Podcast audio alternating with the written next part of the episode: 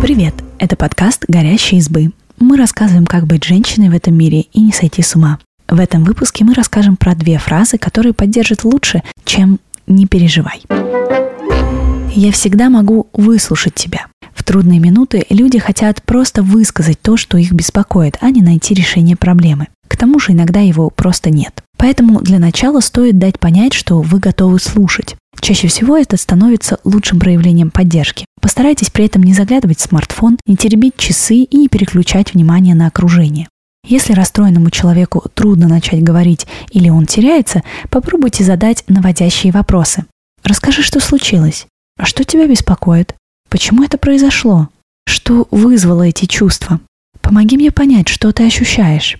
Монолог, который вы поможете выстроить своему собеседнику, может дать больше эффект, чем советы.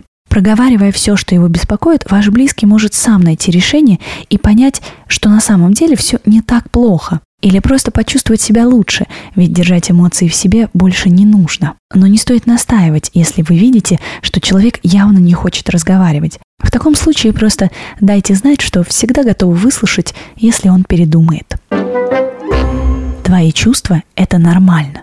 Сталкиваясь с тревогой другого человека, невольно хочется попытаться вытащить его из этого состояния улыбками или шутками. Может показаться, что его проблема ерундовая и не стоит слез. Но то, что для одного кажется несущественным, для другого действительно важно. Не стоит преуменьшать значение грусти, гнева или обиды. Для каждого эти эмоции индивидуальны. И пока одни позволяют себе отдаться горю полностью, другие боятся показывать свои чувства. Им кажется, что тогда они выглядят слабаками или предметом насмешек, или что их проблема не заслуживает таких бурных эмоций. Поэтому если вы видите, что ваш близкий явно чем-то расстроен, но пытается скрыть это, попробуйте объяснить, что его эмоции – это нормально. Вы не будете стыдить или высмеивать его. Возможно, эти слова поддержки помогут расстроенному человеку раскрыться перед вами и облегчить свои переживания.